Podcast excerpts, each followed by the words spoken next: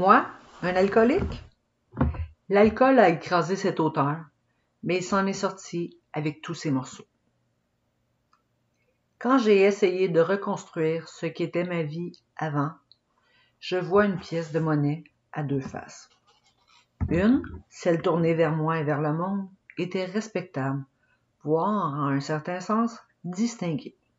J'étais un père, un mari, je payais mes impôts, j'avais une maison, je faisais partie d'un club, j'étais athlète, artiste, musicien, auteur, éditeur, pilote d'avion et globe-trotteur. J'ai été cité dans le Who's Who in the America comme un Américain qui, par ses succès éclatants, avait réussi.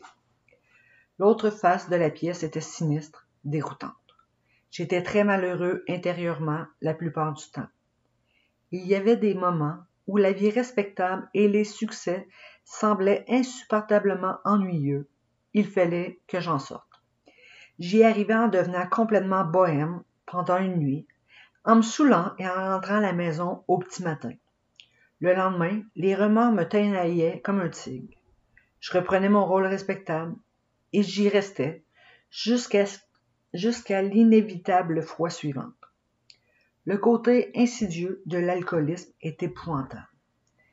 Pendant les 25 années où j'ai bu, je n'ai pris le verre du matin qu'à de rares occasions. Mes cuites ne duraient qu'une nuit. Une fois ou deux quand j'ai commencé à boire, je continuais le deuxième jour et je ne me souviens que d'une fois où j'ai fait une cuite de trois jours. Je n'étais jamais ivre au travail. Je n'ai jamais manqué une journée. Je devenais rarement totalement inefficace le lendemain après une cuite et je gardais mes dépenses d'alcool très en deçà de mon budget normal. J'ai continué de progresser dans ma carrière. Comment pouvait-on dire d'un tel homme qu'il était alcoolique? Quelles qu'aient été les racines de mon malheur, pensais-je, ce ne pouvait certainement pas être l'alcool. Bien sûr que je buvais. Tout le monde buvait dans l'entourage que je considérais comme le sommet de la civilisation. Ma femme aimait boire et nous avions beaucoup d'affinités dans notre vie conjugale. Mes collègues et tous les grands esprits et les génies littéraires que j'admirais tant buvaient aussi. Les cocktails le soir étaient aussi normaux que le café du matin, et je crois bien que ma consommation moyenne était de plus ou moins un demi-litre. Même les rares fois, au début, où je prenais des cuites, je dépassais rarement le demi-litre. Combien c'était facile, au début, d'oublier que j'avais pris ces cuites. Après une journée ou deux où je me vautrais dans le remords, je trouvais une explication. La tension nerveuse était plus forte et il fallait que je déverse le trop plein. Ou mon enveloppe physique est un peu affaissée, l'alcool m'a monté directement à la tête. Ou je parlais, j'ai oublié combien j'en avais pris, puis je me suis fait avoir. Toujours, il y avait une nouvelle formule pour éviter les problèmes à l'avenir. Il faut espacer vos consommations et prendre beaucoup d'eau entre chacune, ou faites-vous un fond avec un peu d'huile d'olive, ou buvez ce que vous voulez, sauf ces satanés martinis. Les semaines passaient sans autre problème, et j'étais certain d'avoir enfin trouvé la bonne formule. Les, les cuites n'étaient que des accidents de parcours. Après un mois, il semblait peu probable que je recommence. Les intervalles entre les cuites étaient de huit mois. Mon malheur intérieur était tout à fait réel, par contre, et je savais qu'il faudrait faire quelque chose à ce sujet. Un ami avait trouvé de l'aide dans la psychanalyse. Après une cuite d'un soir particulièrement pénible, ma femme m'a suggéré d'essayer et j'ai accepté. Enfant instruit de l'âge scientifique, j'avais totalement confiance dans la science de l'esprit. Je guérirais certainement, et de plus, ce serait une aventure. Qu'il est excitant d'apprendre les mystères cachés qui régissent le comportement des gens, qu'il est extraordinaire de tout savoir enfin sur moi. Pour faire une histoire courte, j'ai passé sept ans et dépensé dix mille dollars en aventures psychiatriques et j'en suis sorti pire que jamais. Il est certain que j'ai appris plusieurs choses fascinantes et plusieurs autres qui me seraient utiles plus tard. J'ai appris l'effet dévastateur que peut avoir sur un enfant le fait de le câliner et de le former, pour ensuite faire volte-face et le battre sauvagement, comme cela m'est arrivé. Pendant ce temps, j'allais plus mal, tant ce qui concernait ma misère intérieure que ma consommation d'alcool. La quantité que je buvais quotidiennement n'a pas changé pendant tout ce temps, peut-être un tout petit peu plus, et mes cuites se limitaient à un soir. Elles se produisaient par contre de plus en plus souvent. Sur une période de sept ans, elles ont été espacées de huit mois à dix jours, et elles étaient de plus en plus épouvantables. Une nuit, j'ai à peine pu me rendre à mon club au centre-ville. S'il m'avait fallu faire cinquante pas de plus, je me serais étalé par terre. À une autre occasion, je suis rentré à la maison couvert de sang. J'avais volontairement cassé un carreau. Tous ces épisodes faisaient en sorte qu'il m'était de plus en plus difficile de garder mon apparence de distinction et de respectabilité face au monde. J'étais tendu au point d'éclater sous l'effort. La schizophrénie n'était pas loin, et un soir, j'étais si désespéré que j'ai pensé au suicide. Ma vie professionnelle semblait parfaite en surface. J'étais maintenant directeur d'une maison d'édition où près d'un million de dollars avaient été investis.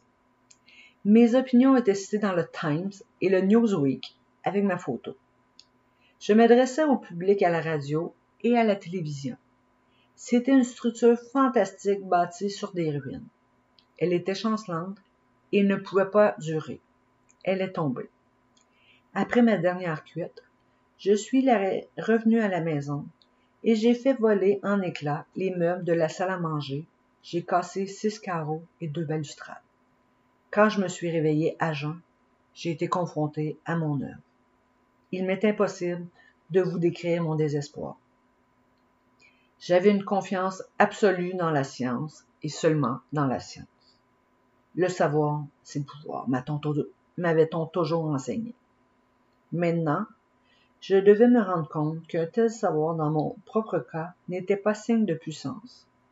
La science pouvait disséquer mon esprit de façon experte, experte, mais elle ne semblait pas pouvoir le reconstituer.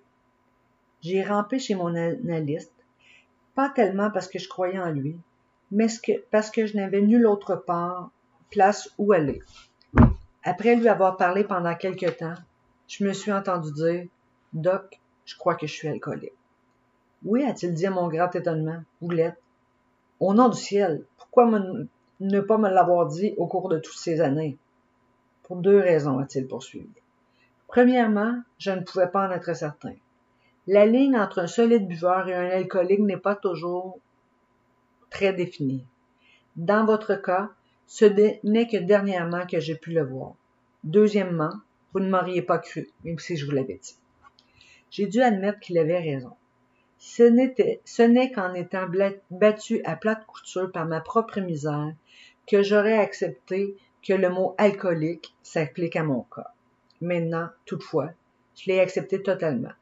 Je savais, par mes lectures en général, que l'alcoolisme est une maladie irréversible et fatale. Je savais aussi que quelque part en chemin, j'avais perdu la capacité de cesser. De boire. Bien, docteur, ai-je dit, qu'allons-nous faire? Il n'y a rien à faire, a-t-il répondu, et la médecine ne peut rien pour vous. Toutefois, j'ai entendu parler d'une organisation qu'on appelle les alcooliques anonymes, qui a eu du succès avec des gens comme vous. Ils n'offrent pas de garantie et ne réussissent pas toujours. Si vous le voulez, vous pouvez y aller. Cela pourrait être efficace. Plusieurs fois dans les années qui ont suivi, j'ai remercié Dieu pour cet homme. Un homme qui a eu le courage d'admettre l'échec. Un homme qui a eu l'humilité d'admettre que toute la science durement acquise dans sa profession ne pouvait pas trouver la solution.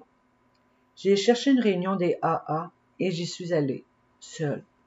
C'est ici que j'ai trouvé l'ingrédient manquant dans toutes mes démarches, mes autres démarches pour me sauver. Là était le pouvoir. Là était le pouvoir de vivre jusqu'à la fin de chaque journée, le pouvoir d'avoir le courage de faire face au lendemain, le pouvoir d'avoir des amis, le pouvoir d'aider d'autres personnes, le pouvoir d'être sain, le pouvoir de rester abstinent. Il y a sept ans de cela, bien des réunions des AA, et je n'ai pas bu pendant ces sept années. Mieux, je suis profondément convaincu qu'aussi longtemps que je continuerai d'essayer de tendre, à tâtons, vers les principes que j'ai trouvés dans les premiers chapitres de ce livre, ce pouvoir remarquable continuera de circuler en moi. Quel est ce pouvoir?